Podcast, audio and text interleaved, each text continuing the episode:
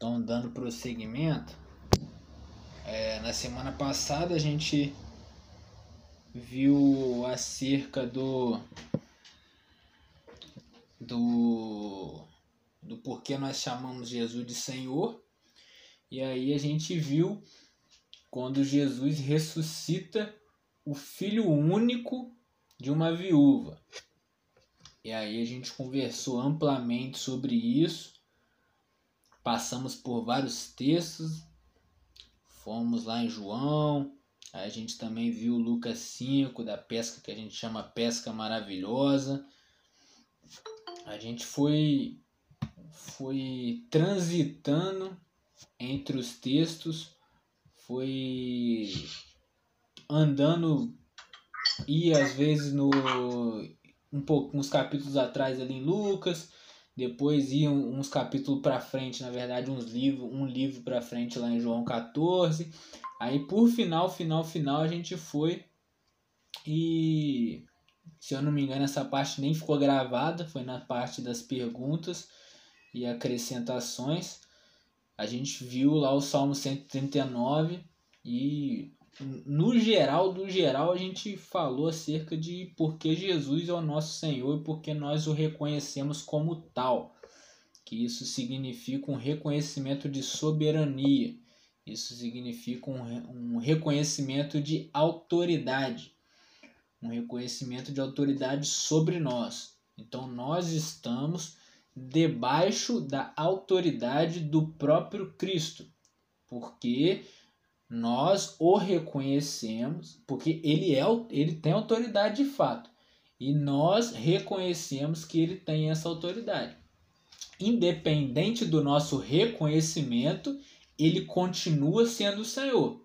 Só que bom é para nós o reconhecer como tal, porque ele o é. Simples assim. Se ele é, a gente reconhece e vive como quem reconhece que Jesus é o Senhor. E aí a gente viu na semana passada também boa parte dessas implicações de dizer que Jesus é o nosso Senhor.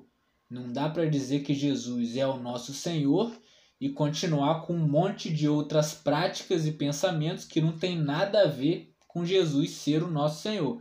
E a gente foi discorrendo sobre isso e falamos disso a partir o nosso texto base foi a ressurreição do filho único da viúva de Naim. Naim, uma cidade próxima a Cafarnaum. E aí a gente conversou amplamente e hoje a gente vai dar prosseguimento no texto e a gente vai ler a partir do verso 18. Então, o nosso texto de base hoje vai ser Lucas, capítulo 7. A gente vai começar no versículo 18 e aí pretendo ir até o versículo. Hum, hum, até o versículo 35. Isso. Então hoje a gente. Eu pretendo começar no versículo 18 de Lucas capítulo 7 e ir conversando, a gente conversando até o versículo 35. Esse é o nosso texto de base hoje. Então, como nós sempre fazemos antes da gente dar início à leitura e dar início à nossa conversa acerca do texto, de fato, vamos pedir auxílio do Todo-Poderoso para que nesse momento ele faça a mediação entre nós e que a gente possa ser entendido e entender aquilo que ele quer que nós entendamos. E não entendamos apenas com a mente, mas que de fato tudo que seja palavra dele vire realidade na nossa vida, ganhe concretude no nosso ser e ganhe encarnação em nós, ou seja, que nós encarnemos essa realidade espiritual do reino de Deus aqui e agora. E na verdade, esse é o nosso desejo sempre.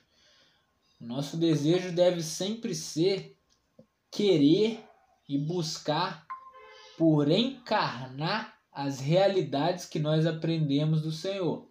A gente aprende uma informação de Deus, na verdade, essa informação, na maioria das vezes, ela é prática. Então, só faz sentido esse nosso aprendizado quando ele ganha concretude na nossa vida, nas nossas ações. Então, só faz sentido aquilo que a gente aprende quando o aprendizado é transmitido à prática. Se ele fica só no campo das ideias, ele não serve para nada. Não serve para nada. Não melhora a vida em nada, não melhora nada, as relações em nada. Então, a nossa oração é sempre nesse sentido, no sentido de que nós possamos aplicar tudo aquilo que Deus nos mostra, tudo aquilo que Deus nos dá a conhecer. Então é nesse mesmo espírito que a gente, antes de iniciar de fato a nossa leitura do texto e a nossa exposição sobre o texto, vamos pedir esse auxílio ao Todo-Poderoso, porque Ele é o único que o pode fazer. Senhor Deus, nosso Pai, nós te agradecemos imensamente por esse momento. Nós te pedimos, Senhor, que o Senhor aquiete o nosso coração, que o Senhor aquiete o nosso interior, que todos os ruídos interiores cessem agora, parem, pause, para que a gente possa, em tendo silêncio dentro de nós, possamos ouvir aquilo que seja da tua boca, daquilo que seja da tua vontade. E que a sua palavra, Pai, ganhe eco dentro do nosso ser, de modo que isso se transmita em ações que nós possamos entender a mensagem do Evangelho não apenas com a mente, mas que nós possamos entender a mensagem do Evangelho, do Evangelho através das nossas práticas. É isso que a gente te pede nesse momento, Senhor. A gente te pede que o Senhor nos dê todo o auxílio para aprender, para entender nesse momento, para compartilhar, para abrir o nosso coração, para receber tudo aquilo que o Senhor quer nos dar, quer nos mostrar, quer nos esclarecer. É isso que nós queremos, Pai. E pedimos em nome de Jesus. Amém. Amém. Então, dando prosseguimento ao nosso texto, na semana passada a gente viu e foi até o versículo 17. Então, Lucas 7, a gente foi até o versículo 17 na semana passada e hoje a gente vai conversar do 18 até o 35, que diz assim. Então, Lucas capítulo 7, recapitulando, Lucas capítulo 7, a partir do versículo 18 agora, que diz assim, versículo 18 em diante. E os discípulos de João anunciaram-lhe todas estas coisas recapitulando na memória que todas essas coisas são essa que a gente viu na semana passada. Jesus ressuscitou o filho único de uma viúva. E todos os milagres anteriores também que a gente já veio passando por aqui. A pesca de Pedro, a cura de uma mão atrofiada, Jesus curando paralítico e tudo mais. Todas essas curas, ou seja, todas estas coisas, os ensinamentos também, foram anunciadas a João. Que João é esse? João o Batista. Aquele que a gente viu lá no início, quando a gente iniciou ainda a nossa caminhada aqui junto, era ainda presencial, que João anunciava que Jesus viria. João era o profeta que anunciava que viria o Messias. E aí João, como ele pregava também para Herodes, ele começou a falar para Herodes a verdade. Herodes tinha um caso com, se eu não me engano agora, era com a esposa do irmão dele. Se eu não me engano é isso, alguma coisa parecida com isso. E aí João falava para ele: não te é lícito fazer isso. Não faz sentido você fazer uma coisa dessa. Para com isso. E aí numa ocasião, numa certa ocasião, por motivos que a gente pode até passar pelo texto novamente, mas agora, para não delongar muito, não cabe falar aqui, senão a gente gastaria muito tempo. João foi preso. Herodes foi e mandou prender João, por conta do pedido dessa moça numa festa que aconteceu. E aí João ficou preso, um bom tempo preso, num cárcere, uma prisão, uma cadeia. Então João, profeta que dizia que viria o Messias, ou seja, aquele que veio um pouco antes de Jesus para dizer: olha, tá vindo Jesus, o Messias, o enviado de Deus, aquele que vai libertar o povo, tá vindo. João era esse cara que anunciava um arrependimento. Gente, olha para a prática de vocês. Vejam se isso é prática é para receber o Cristo de Deus. Ele está vindo. Endireitem as suas veredas, endireitem os seus caminhos. Saiam dos caminhos tortuosos que vocês estão escolhendo. Prestem atenção. Ele está vindo, estejam prontos para recebê-lo. João era esse cara. E aí ele começa a entrar no embate com Herodes, Herodes vai e manda o prender. E aí ele passa um tempo na prisão. Tempo. Poxa, João, aquele menino que a gente viu desde o início do, da leitura de Lucas, que logo que ouviu a saudação de Maria, que estava grávida de Jesus, que chegou ao ouvido de Isabel, diz o texto que João se sentiu extremamente alegre dentro do ventre. Então João, ele tinha uma experiência com Jesus intrauterina. Dentro do ventre de Isabel, ele já tinha estremecido de alegria diante da presença do Messias que também estava dentro do útero. Então, esse primeiro contato espiritual, vamos dizer assim, dos dois foi intrauterina. Foi dentro do útero. Jesus dentro do útero de Maria e João dentro do útero de Isabel. Então, antes de nascer, antes do parto, João já carregava em si essa alegria da certeza de ser aquele que diria acerca do caminho do Messias, aquele que viria para esclarecer que o Messias estava vindo. E aí é esse João que ao ver Jesus vindo para ser batizado diz: "Não, eu que era para estar sendo batizado pelo Senhor e não o Senhor por mim". Quando isso acontece, João diz: Eu não sou digno nem de desatar a correr da sandália. João reconhece. Quando João vê Jesus, ele diz: Eis o Cordeiro de Deus que tira o pecado do mundo.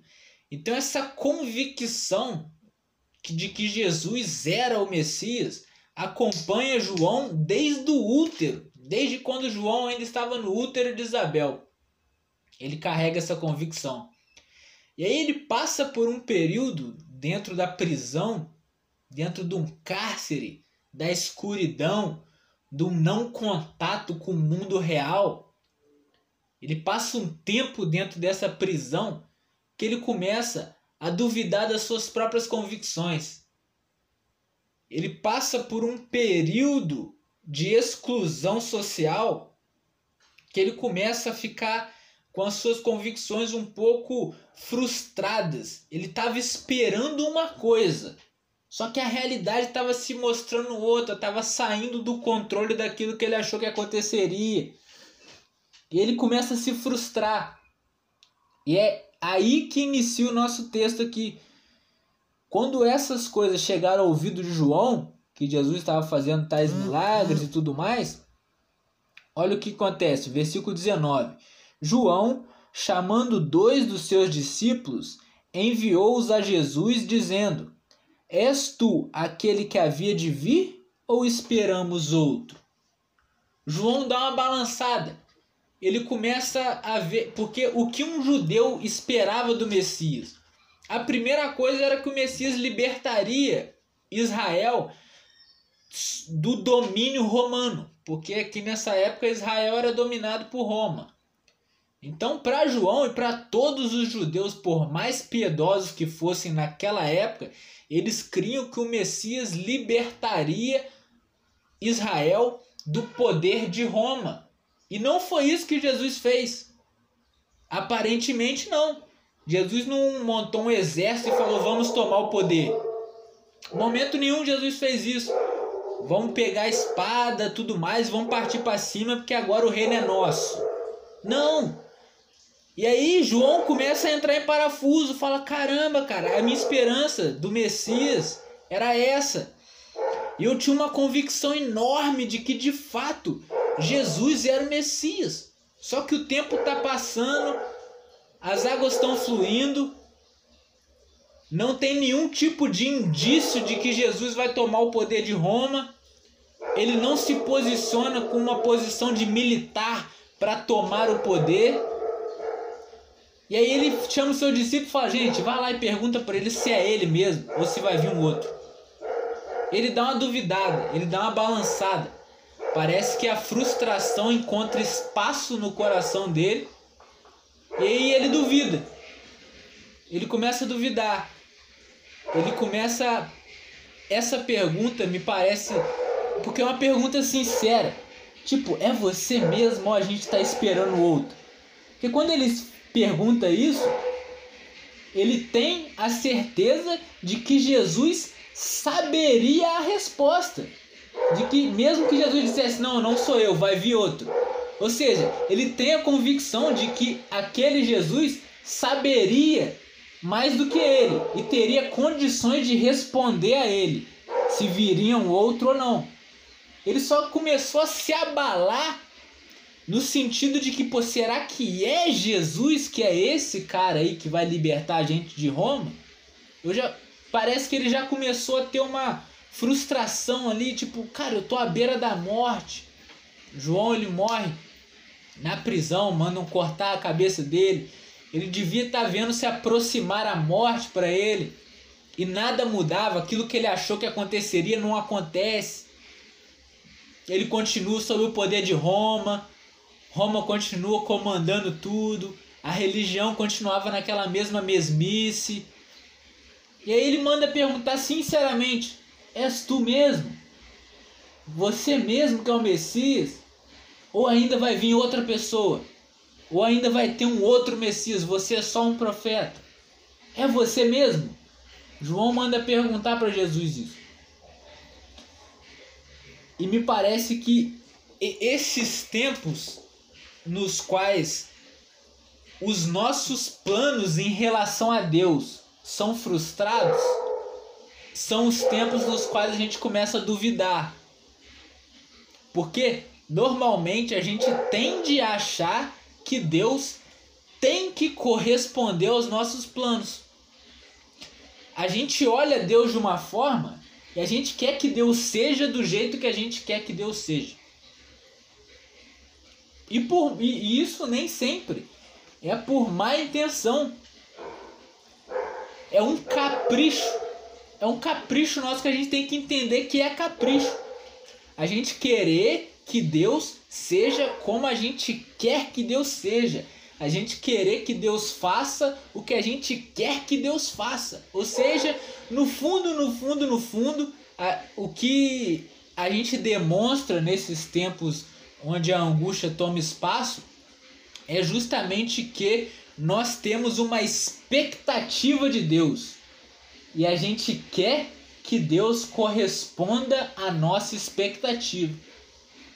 É exatamente esse processo que tem ocorrido com João aqui no nosso texto.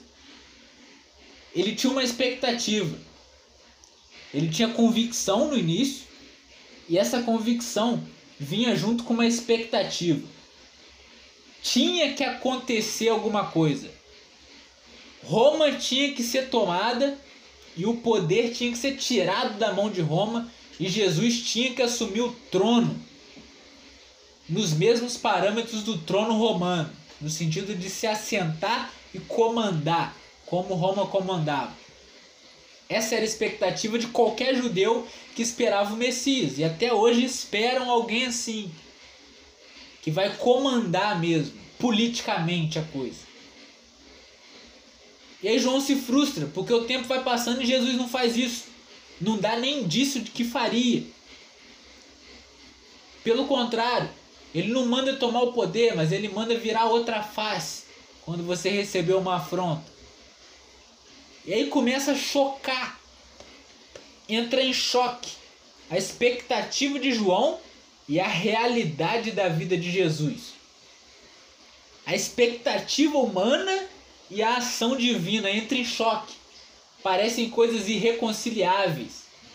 A expectativa era uma e Deus age de uma maneira completamente diferente. E aí João manda perguntar: é você mesmo? Ou a gente vai esperar outra pessoa ainda? E aí o texto prossegue dizendo que versículo 20 diz exatamente isso que eu disse agora, que os discípulos de João foram e disseram isso para Jesus. Olha, João mandou a gente perguntar: é você mesmo ou a gente vai esperar outro? Versículo 21. E na mesma hora, Jesus curou a muitos de enfermidades, e males e espíritos maus, e deu vista a muitos cegos. E respondendo, então, Jesus disse-lhes: Ide e anunciai a João o que tendes visto e ouvido: que os cegos veem, os coxos andam, os leprosos são purificados, os surdos ouvem, os mortos são ressuscitados e aos pobres anuncia-se o Evangelho. E bem-aventurado é aquele que em mim não se escandalizar. É uma coisa bem interessante. Os discípulos de João levam a pergunta de João até Jesus e quando Jesus ouve a pergunta de João, ele não responde com palavras. Ele demonstra. Interessante. Quando Jesus ouve a pergunta que os discípulos de João traz, ele não tenta formular uma frase ou formular uma resposta para convencer João que de fato era ele. Não. Ele demonstra ele fala para os discípulos assim: Olha, tá vendo isso daqui que você tá vendo que eu estou fazendo? Curando gente, libertando pessoas de espíritos maus, pregando as boas notícias do reino de Deus. Tá vendo isso aqui?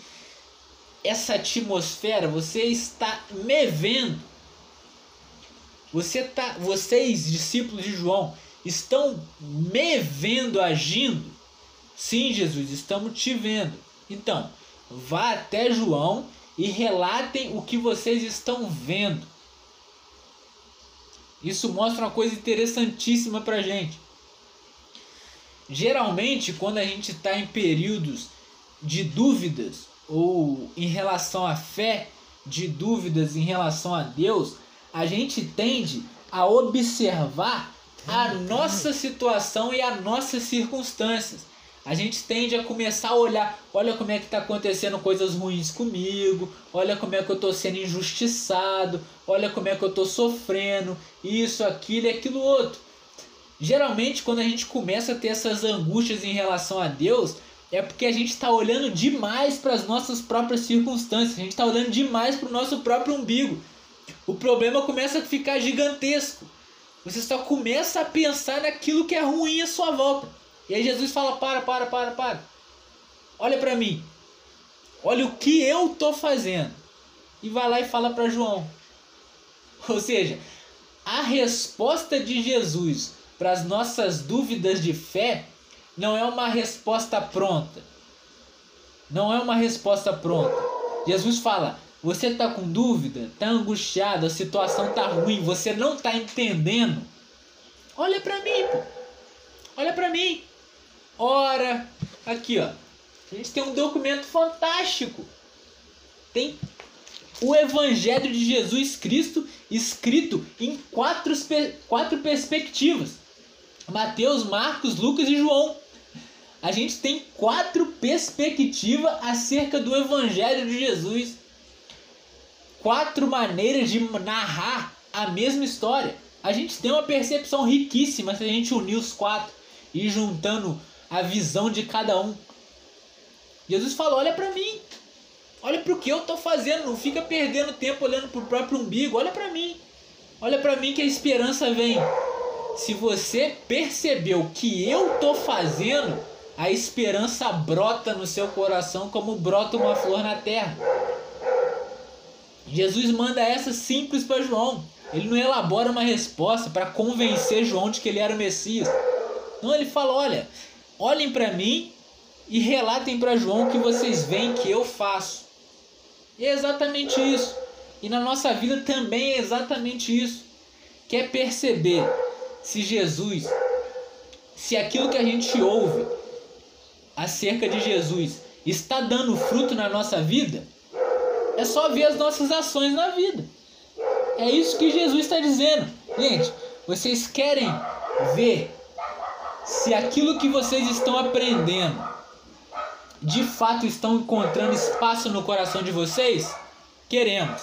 Como que a gente faz isso, Jesus? Então, primeiro vocês aprendem sobre mim. Depois vocês veem se aquilo que vocês aprenderam sobre mim está ganhando concreção na vida de vocês.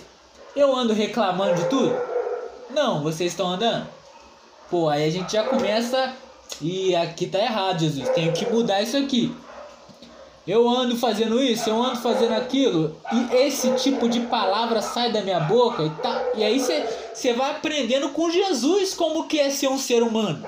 E aí você vai olhando para Jesus e compara contigo. Fala, aí, rapaz, nisso daqui tá maneiro, não, tem que mudar. Nisso aqui não tá maneiro. E aí a gente vai ganhando concretização das palavras que a gente aprende. Senão, vai ficar uma teoria. Vai ficar tão somente uma teoria. E teoria para Jesus, ele não quer saber o quanto você sabe. Para Jesus não faz importância quanto você sabe. Quanto de informação que você tem. Ó, se não te disseram isso, eu vou te dizer. Jesus não está nem aí para o quanto você sabe. O que Jesus importa é daquilo que você sabe, você faz. Porque a gente tá, às vezes, entra numa de aprender tanto conteúdo, tanto conteúdo e tanto conteúdo e não pratica nada do que aprende. E não faz diferença nenhuma. Não faz diferença nenhuma na vida de ninguém, nem na sua própria. O que importa de fato não é o quanto que você sabe, mas é daquilo que você já sabe. O que, que você faz com isso? É isso que importa. É por isso que quando Jesus quer ensinar alguma coisa, ele demonstra. Geralmente é assim. Se a gente for abrir lá em Atos, se eu não me engano, no capítulo 1, nem precisa abrir. Depois eu vejo direito e falo com vocês. Se eu não me engano, é Atos capítulo 1, é isso mesmo. Atos capítulo 1, versículo 1. Lucas fala assim: Fiz o primeiro tratado a Teófilo acerca de tudo que Jesus começou, não só a fazer, mas ensinar. O fazer vem primeiro, o ensinar vem depois. Interessante. Lucas, em Atos dos Apóstolos, se referindo ao evangelho que ele escreveu, a gente tem como evangelho de Lucas, ele diz assim: Olha, eu escrevi acerca das coisas que Jesus começou a fazer e a ensinar. Fazer vinha na frente. Ele fazia. E a prática dele ensinava a gente. A gente aprende com Jesus absurdamente olhando o que ele faz. E não só ouvindo o que ele fala. Quando a gente aprende a observar o que Jesus faz, quando a gente ouve o que ele fala, a gente entende. Ah, agora eu entendi, eu já vi o Senhor fazendo isso. Porque primeiro ele faz para depois falar. A nossa autoridade vem quando a gente pratica aquilo que a gente fala. E aí quando a gente falar, a pessoa vai falar: "Ah, agora eu entendi, cara. Eu já vi você fazendo isso. E agora você só explicou o que você já faz." É muito melhor quando é assim. Muitas vezes a gente se mete numa de falar sem fazer. Quando a gente se mete em falar sem fazer, isso não tem autoridade nenhuma. A pessoa vai olhar e vai falar, ah, mano, o que, que é isso aí que você está falando? Eu nunca nem vi você fazendo isso. Jesus era o contrário. Jesus fazia para depois ensinar. Por isso que aqui ele para os discípulos de João: Olhem para mim o que eu estou fazendo e relatem isso para João. A minha prática vai ser a resposta da pergunta dele. E assim foi. E assim foi. É... Quando, a... Quando a gente entra numa de falar aquilo que a gente não faz, a gente acaba atrapalhando Jesus. A gente acaba atrapalhando. Por que, que a gente acaba atrapalhando? Porque vai dar a impressão de que aqueles que seguem Jesus, todos são hipócritas. Eles falam coisas que não fazem. Eles dizem coisas que não praticam. É a gente queima o filme de Jesus. Porque a gente fala isso tudo em nome de Jesus. Pô, em nome de Jesus isso, em nome de Jesus aquilo. Aí a gente acaba queimando o filme de Jesus. A gente fala uma coisa e faz outra. No Evangelho não é assim. No Evangelho nunca foi assim. Com Jesus, o que manda é a prática. É a prática. Só faz sentido aprender se for para praticar. Aprender por aprender serve para nada. Não serve para nada. Se for aprender só para ter escrito, se for aprender só para ter na cabeça, não serve para nada. A gente aprende para fazer, porque Jesus é o Deus que faz. Se a gente for ler os evangelhos profundamente, lendo, lendo, lendo, lendo todos eles, a gente vai perceber que Jesus é um cara extremamente prático. Extremamente. Todos os sermões dele é tudo prático. Você não encontra Jesus falando coisas muito abstratas que só servem para teoria. Tudo dele é prático. Não dá para servir a dois senhores. Ou você serve a Deus ou ao dinheiro. Isso é prático demais, cara. Não dá. Não dá. Tem gente que diz, só tem dois tipos de estágio na vida. Ou você é milionário ou você é missionário. Os dois não dá.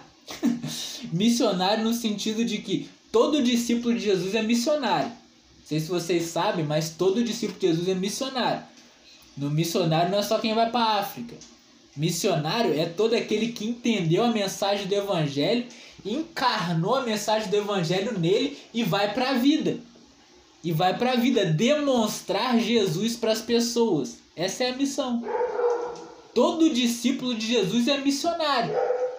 Isso a gente aprende até com a Bíblia. Jesus tinha 12 discípulos.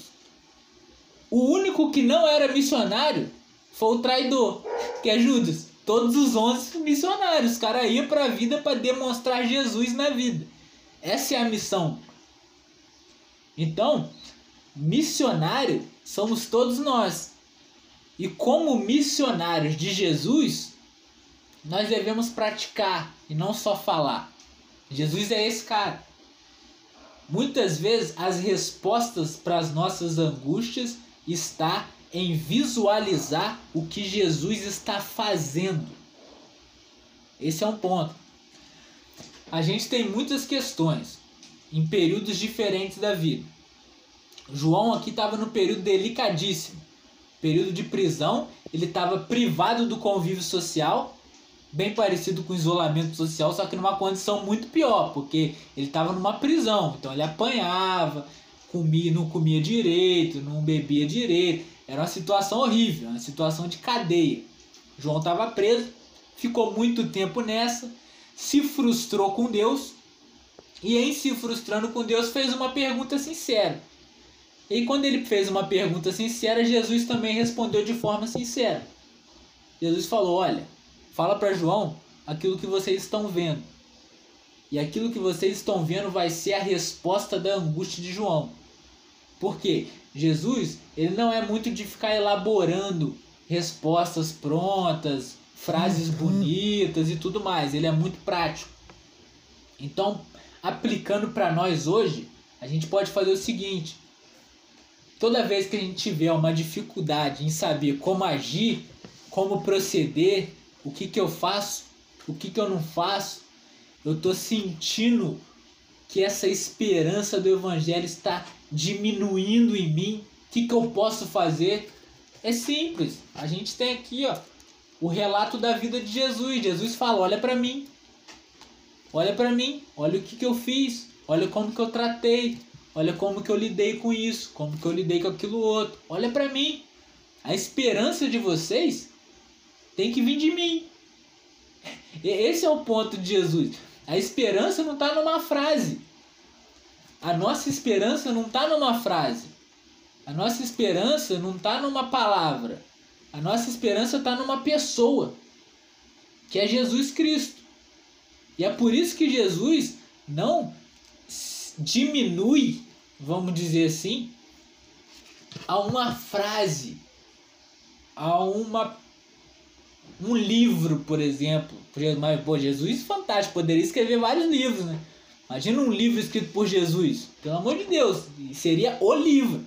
Um livro escrito pelo próprio Deus encarnado andando entre nós. Mas não. O livro que Jesus escreveu e que as pessoas liam enquanto ele andava entre nós era ele mesmo. Olhando para a vida dele, as pessoas entendiam que deveriam ou não fazer, o que deveriam ou não agir, como deveriam se portar. Jesus era o próprio livro que as pessoas liam. Ele em si, como que ele respondia, como que ele tratava, como que ele vivia. Jesus é o nosso paradigma, Jesus é o nosso modelo. Jesus é o nosso modelo. E a gente às vezes perdeu essa dimensão. Jesus é o nosso modelo. Não dá para dizer que a gente que Jesus é o nosso Senhor se o nosso modelo é fulano de tal, é Beltrano, se a gente quer a bênção de ciclano, se a gente quer ser abençoado por Beltrano. Pô, Jesus é o nosso Senhor. O próprio Deus virou gente e se relaciona com a gente. E a gente quer ter um contato com esse Deus de segunda mão por meio de alguém. Eu vou falar para alguém, para esse alguém falar com Deus por mim. Poxa, então o sacrifício de Jesus foi em vão? Não serviu para nada? A gente está retrocedendo? O Evangelho é o próprio Deus falando: Eu quero me relacionar com você de primeira mão. Não é de tabela, não é por alguém, é contigo mesmo. Vem para mim. Olha para mim. Olha como que eu ajo. Jesus falando. Deus quer um contato direto com a gente direto. Eu sei que às vezes a gente pode pensar, poxa, eu não sou digno. Não somos mesmo. Eu não sou digno disso, eu. Não, não somos. Nem um pouquinho, nem, nem de longe a gente é digno. Mas graças a Deus que Deus é gracioso. A nossa indignidade é coberta pela graça de Deus.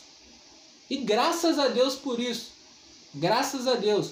Nós não somos merecedores? Não, não somos merecedores mas Deus quer se relacionar conosco de primeira mão por sua graça e não por justiça nossa.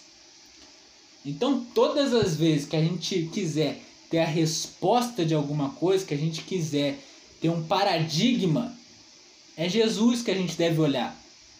Não é para um outro ser humano. Não é, é para Jesus. É isso que ele nos ensina. Olha para mim. Olha para mim, tá com dúvida? Olha para mim. Às vezes é nem pergunta para mim. Gente também quer receber, ouvir. Olha para mim, percebe como que eu fiz. Vocês têm aí, ó, escrito na mão de vocês em português. Não precisa nem aprender outra língua. Não sei se vocês sabem, mas o Novo Testamento foi escrito em grego. Primeiramente, a gente tem a tradução para nossa língua. Imagina se a gente tivesse que aprender grego para ler isso aqui que dificuldade quer ser? A gente tem a tradução para o português.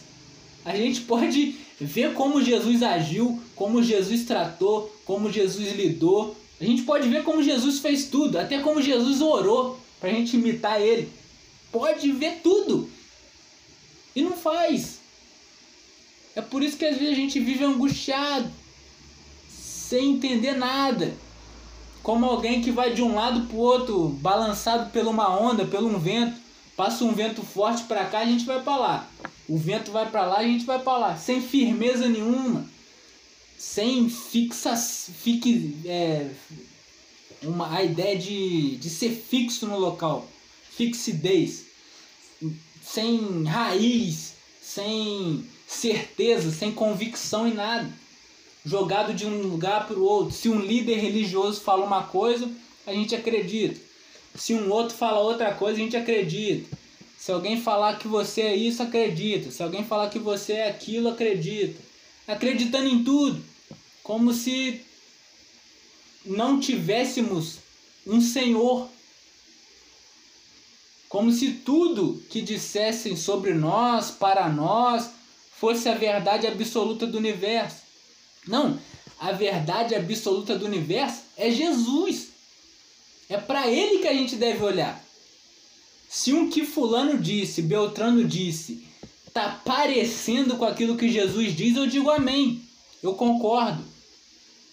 Mas se alguém disser alguma coisa que tá diferente daquilo que Jesus ensina, eu falo, pô, obrigado, mas é só sua opinião. Não é verdade sobre mim, é só uma opinião e tudo bem também. Não preciso me sentir magoado por isso, é uma opinião. Mas o que o meu Senhor diz acerca de mim é diferente. Eu entendo o que você disse, respeito a sua opinião, mas para mim é só uma opinião. Não levo isso adiante. Mas isso só acontece quando a gente olha para Jesus. Quando Jesus é o nosso Senhor. Quando Jesus é o cerne da nossa vida. Só quando, isso, só quando Jesus é o centro da nossa vida que a gente deixa de ser como crianças levado de um lado para o outro. Como uma onda. Uma hora vai para cá, uma hora vai para lá. Aí vai andando de um lado para o outro, entre incertezas. Aí alguém fala que fez alguma coisa para você, você fica cheio de medo. Aí ciclano fala que jogou um mal olhado, ai meu Deus do céu, tô amaldiçoado, tem que fazer isso, tem que colocar água benta na minha casa, tem que acender vela, e aí vai indo de um lado pro outro, como se as forças espirituais estivessem te jogando daqui para lá, e a gente fica sem nenhum tipo de raiz e esquece que aquele que a gente chama de Senhor é o Senhor do universo. É como a gente aprendeu na semana passada. Ele diz e é feito só com a palavra. Ele não precisa botar a mão, nada. Ele só diz e acontece. Como que a gente pode chamar um ser desse de Senhor da nossa vida e viver cheio de medo de crenças de outras pessoas, de opinião das outras pessoas? Aí alguém fala alguma coisa sobre mim, eu fico extremamente entristecido e carrego aquilo para mim, magoado, crio divisões, rancoroso. Como, cara? Jesus é o Senhor. Ou Jesus não é o Senhor, então. A gente chega na convicção de que ele não é o nosso Senhor. Que se ele for, como que a gente vai ter medo de coisas assim? O que, que pode ser mais poderoso do que o Senhor do universo? Um mal olhado? Poxa, tipo, não faz sentido. O que, que pode ser mais poderoso do que aquele que criou tudo com o poder da palavra. Ele falou: seja feito, e foi feito. Não existia nada. Ele disse: que haja e houve luz, terra, água.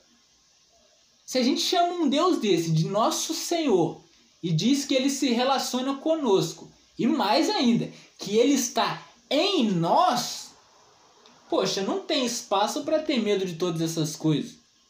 Não tem espaço. Não tem. Se a gente der espaço para essas coisas é porque Jesus na nossa cabeça é pequenininho. Tem poder para nada. Coitado dele. Tá sujeito a um monte de coisa. Se alguém falar alguma coisa contra Jesus, ele deve ficar chateado, triste. Pô, não faz sentido. Ele é o Senhor do universo. Ele comanda tudo com o poder da sua palavra. Quando ele diz, é feito. E ponto. E ele diz pra gente olhar para ele o que eu gostaria de deixar hoje desse texto, a gente lê um espacinho bem curto. Eu gostaria de ter ido até o 35, versículo 35, mas eu finalizo por aqui hoje. Rendeu só esse pedacinho, mas rendeu muito, muito assunto dele. Então o que eu gostaria de deixar hoje é isso. Jesus disse, João Batista teve uma crise, João Batista teve uma crise de esperança, uma crise de convicção, não sabia se aquilo que ele tinha crido era certo, não sabia se aquilo que ele tinha aprendido era o certo, E aí ele perguntou para Jesus: Jesus, é isso mesmo, cara? É o que eu pensava mesmo? João Batista colocou as convicções dele nos pés de Jesus e falou: Jesus, examina para mim. Eu penso desse jeito aqui. Examina para mim. É certo eu pensar isso aqui? Colocou nos pés de Jesus. Entregou para Jesus. Jesus, a minha convicção é essa, cara. Eu achava que o Messias era esse aqui. É isso mesmo? Ou não? Ou se é isso mesmo e você não está fazendo isso, vai vir outro? João Batista abriu o coração e falou: Jesus, examina a minha crença, examina a minha fé. Tá certo? O que eu aprendi tá certo? E aí Jesus dá uma resposta extraordinária. Jesus fala para ele: Olha para mim, pô. Aprende de mim. É simples assim, João. É simples. Você quer saber se aquilo que você crê tá certo? Olha para Jesus. Precisa perguntar. Aqui, ó. Você vai lá, pá, pá, pá. Mateus, Marcos, Lucas, João. Lê os evangelhos várias vezes, várias vezes. Vai lendo, lendo, lendo, lendo, lendo, lendo, lendo. E vai discernindo. E aquilo que você não conseguir entender, você vê com alguém que já leu também o evangelho. E, pô, você entendeu essa parte aqui? Eu não entendi não. E aí vai crescendo junto. É o que a gente está fazendo, a gente está crescendo junto. Eu leio, vocês leem, vocês contribuem, eu contribuo, a gente vai crescendo junto. É simples, está aqui. Jesus diz: quer saber se aquilo que você está crendo está certo? Olha para mim. Olha para mim. Não busque nenhuma instituição, o valor último das coisas. Não, olha para mim. Olha para mim como que eu ajo, como que eu falo, como que eu trato, o que que eu digo para fazer, o que que eu não digo. Olha para mim, simples assim. Olha para mim. Olha para mim que vocês vão ter a resposta. Então o que eu queria deixar hoje era isso. Que nós tenhamos essa vontade de olhar para Jesus mesmo. Quer saber de alguma coisa? É, é com Jesus que eu falo. Poxa, o próprio Deus está me dando essa oportunidade, cara. Eu vou querer falar com ele de segunda mão? Por meio de alguém? Cara, que eu posso falar diretamente com ele. Direto, o caminho é reto. Não preciso dar uma volta. Não preciso fazer um telefone sem fio. Pedir para alguém para falar por mim. Porque, ó, telefone sem fio, na maioria das vezes, o que chega no último não é o que o primeiro falou. Geralmente o que acontece é isso. Então Jesus está falando, fala direto comigo, cara. Olha para mim, eu tô aqui, ó, fala comigo. Direto, não precisa de outros meios. Eu quero que você fale direto comigo. Diretamente. Olha para mim diretamente. Ora para mim diretamente. Pega sua Bíblia e lê. Vê como que eu agi. E não é ler com procurando dogma, procurando mandamentos, alguma coisa do tipo. É ler como que Jesus agia. Olha, caraca, olha como é que Jesus tratou o cara. Olha a resposta que Jesus deu para fulano. Olha como é que Jesus lidou com o ciclano. Pô, Jesus era um cara interessante. Olha o que ele falou aqui. Então, é, é entender, é isso que Jesus está falando. Olha para mim. Eu sou a palavra de Deus. Eu sou. Você quer entender a palavra de Deus? Olha para mim. É isso que Jesus disse para João. E é isso que eu queria deixar aqui hoje. Jesus é a palavra de Deus. Quando a gente quer saber de alguma coisa, a gente tem que olhar para Jesus. Simples. Ele é o Senhor, ele é o Alfa e o Ômega, o princípio e o fim.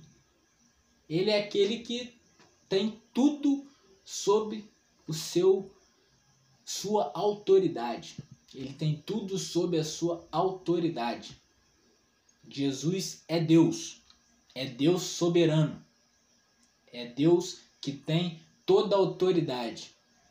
Então, se a gente quiser saber de alguma coisa, é com Jesus que a gente fala. É com Jesus. Se a gente quer entender alguma coisa, é para Jesus que a gente olha. É para Jesus que a gente ora. E é Jesus que a gente lê. É Ele. Ele é o próprio Deus. A gente tem a oportunidade de aprender diretamente de Deus. Então, o que eu queria deixar hoje era exatamente isso que nós possamos ter o próprio Cristo como nosso exemplo e que a gente possa sempre buscar Jesus em tudo. Procurar Jesus em todas as situações, inclusive nas situações e inclusive e sobretudo nas situações cotidianas.